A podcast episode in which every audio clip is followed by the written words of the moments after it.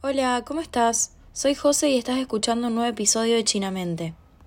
Bueno, la verdad es que el episodio de hoy se me ocurrió una noche y dije, chao, voy a hablar sobre esto.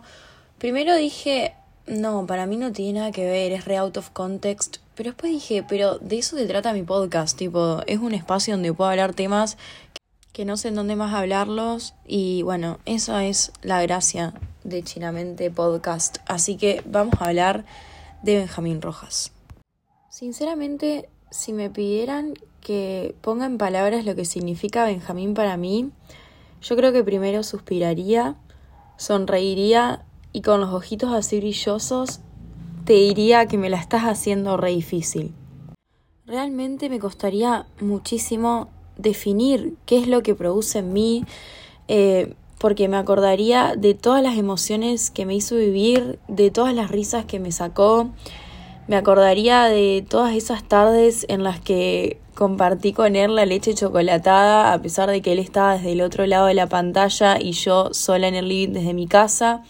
Extrañaría esas tardecitas noches en las que volvía mi viejo de trabajar y me llevaba al kiosco de revistas a tres cuadras de mi casa para comprar el último póster que había salido de él en la revista.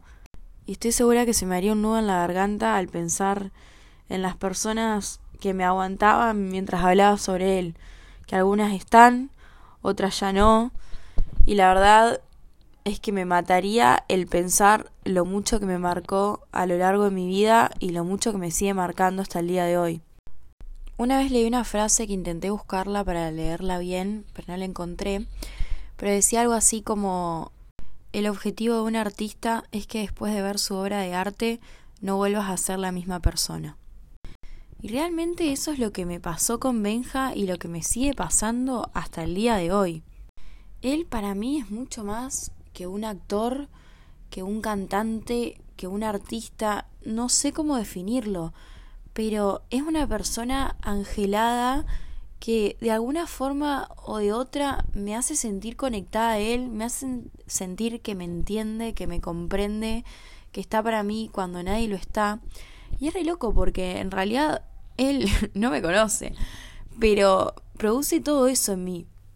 Benja para mí es mirar chiquititas desde la cama de mi mejor amiga, escondidas de su mamá, para que no nos encuentre y no nos rete por mirar algo que se suponía que no era para nosotras. Benja para mí es la relación ficticia que tiene con Lu en chiquititas y que hayan cantado Pequeño Amor y yo estaba segura que yo conocía lo que era el amor a la edad de seis años porque Benja me estaba convenciendo de lo que era. Benja para mí es Franco Fritzenbalden acompañándome en mi pubertad, eh, mientras me enseñaba, no sé, la importancia de llevarse bien con los hermanos, que los hermanos no son solo los de sangre, sino los que uno elige, y también enseñándome lo que duele el amor no correspondido. Benja para mí es mi adolescencia mirando casi ángeles que haya aparecido un día repentinamente y el grito que pegué esa tarde que me lo acuerdo hasta el día de hoy. Benja para mí es la cuarentena y Telefe volviendo a pasar floricienta y esos días en los que no le encontraba un sentido a la vida por el puto encierro en el que nos vimos obligados a vivir, pero los lunes a viernes a las seis de la tarde yo encontré un objetivo de vida y era sentarme a ver Floricienta y sabía que iba a estar Benja para acompañarme y para alegrarme los lunes a viernes. No me gustaba que sea fin de semana porque quería que sea lunes a viernes y que esté Benja en la pantalla grande de vuelta. Benja para mí es Pablo Bustamante y la dureza de la adolescencia. Benja es Netflix subiendo Rebelde Way y yo sumergida en semejante historia por primera vez a mis 19 años porque cuando se estrenó, bueno, yo era muy chiquita y no había podido ver Rebelde Way pero me marcó. O sea, a pesar de que la vi hace dos años y que todavía no la terminé de ver, sinceramente en esos días en los que veía todo negro, en los que me mataba el encierro, de alguna forma o de otra, un personaje de Benja venía y me enseñaba algo. y yo me acostaba todas las noches llorando porque no podía salir a la vida y vivir mi edad de oro, pero igualmente lo tenía Benja mostrándome lo que era una vida sin encierros, sin ataduras, mostrándome lo, duro que era la adolescencia, pero igualmente de alguna forma o de otra yo estaba viviendo con él esos días en los que en realidad de uno que hacía era estar encerrada. Benja para mí es su disco como solista y mis mañanas manejando la facultad con su voz de fondo que me despertaba con su voz y me recordaba que no importa cuánto nos haya golpeado la vida, estar nosotros salir adelante. Benja para mí es mi infancia, deseándolo como mejor amigo, es mi preadolescencia asegurándome que conocía el amor y que él iba a ser mi primer novio, se lo decía a todos, y es mi adolescencia amándolo en su rol de hermano en Floricienta. Benja más que muchos personajes, ya pasó a ser un compañero de vida para mí, porque como dije estuvo presente desde que tengo memoria y está presente hasta este momento en el que estoy grabando este podcast. Y a partir del fin de semana pasado, Benja también significa un domingo de teatro con mi mamá, eh, significa las risas merecidas que compartimos juntas después de que la vida nos haya golpeado tanto y también significa las lágrimas de emoción cuando al final de la obra nos agarramos de la mano, nos miramos y gritamos junto a Nico Vázquez y a Jime y a Benja, por supuesto, viva la vida. Benja para mí es todo eso y también es muchas otras cosas más que me las voy a guardar para mí. Y de todas formas, aunque yo sé que no sé cómo, pero algo nos tiene conectados, me parece igualmente una locura que una persona me haya acompañado tanto y que sea tan imprescindible para mí, pero no me conozca. Igual saben que está bien que sea así, porque es como las haditas de flor. No puedo tocarlo, ni puedo verlo, pero está siempre y no me deja nunca. Capaz que si llegaste hasta acá decís, uy, esta mina está re falopa. ¿Saben qué? Puede parecer, pero yo creo que aquellos que tengan ídolos, ídolos así que les hayan marcado mucho, como me pasa a mí con Benja, me van a entender porque yo en realidad tengo muchos ídolos, pero me pasa con algunos puntuales que va más allá de un sentimiento de idolatrar a alguien, sino que ya te pegan porque te acompañaron tanto, porque te enseñaron tantas cosas desde su rol, que aunque ellos no lo sepan, uno ya lo siente como, no sé, familia. Y me parece re loco, pero a su vez me parece una magia hermosa. Que alguien con su arte pueda causar todo esto en alguien debe ser una emoción espectacular. O sea, cualquier artista lo entendería. Que uno pueda moverle tanto al otro con su trabajo es increíble. Porque él no sabe, pero me alegró un montón de momentos de mierda. O sea, bueno, cuando era chiquita era la alegría de volver a casa para verlo en la televisión mientras merendaba. A veces estaba sola, a veces estaba con una amiga. Eh, me encantaba ir a lo de mi mejor amiga a ver chiquititas desde la tablet escondidas abajo de la cama porque la veíamos por YouTube escondidas porque la mamá no nos dejaba ver eso que suponía era para más grandes, pero tenía ese gustito de, de, lo prohibido divino y aparte estaba Benja que nos hacía suspirar y además su relación con Lu que nos mataba. Después las tardes, cuando tenía, no sé, creo que tenía 8 o 10 cuando daban Floricienta, y llegar a mi casa y tenerlo ahí, no, no, no, o sea, era increíble porque por un lado lo reamaba como persona y por el otro yo a veces me afectaba porque me gustaba, o sea, yo decía, yo lo amo, él es mi novio y no entendía cómo no, no lo podía estar conmigo, cómo no lo podía tocar, no lo podía abrazar. Después por un tiempo se me, se me pasó la locura por, por cosas de la vida, porque nada, estaba casi Ángeles, que por más que en un capítulo apareció en pegué, ya dije, un grito que me lo acuerdo hasta el día de hoy, pero después mucho no lo vi, hasta que, como dije, en la, en la pandemia, por suerte volvieron a pasar Floricienta y me vino a alegrar los días. Me vino a alegrar los días primero con Franco Fritzenbalden y después también con Pablo Bustamante, mirando Rebelde Way por Netflix.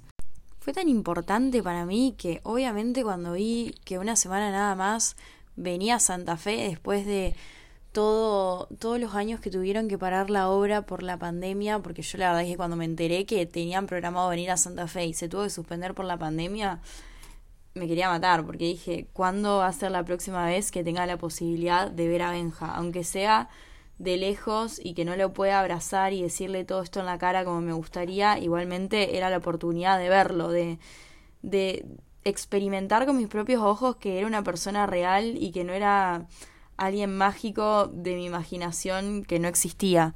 Cuando anunciaron la fecha en Santa Fe, yo no estaba en Argentina, estaba estudiando en Francia y bueno, no, no me animé a sacar la entrada porque tenía miedo de que por alguna forma o de otra yo no pueda estar.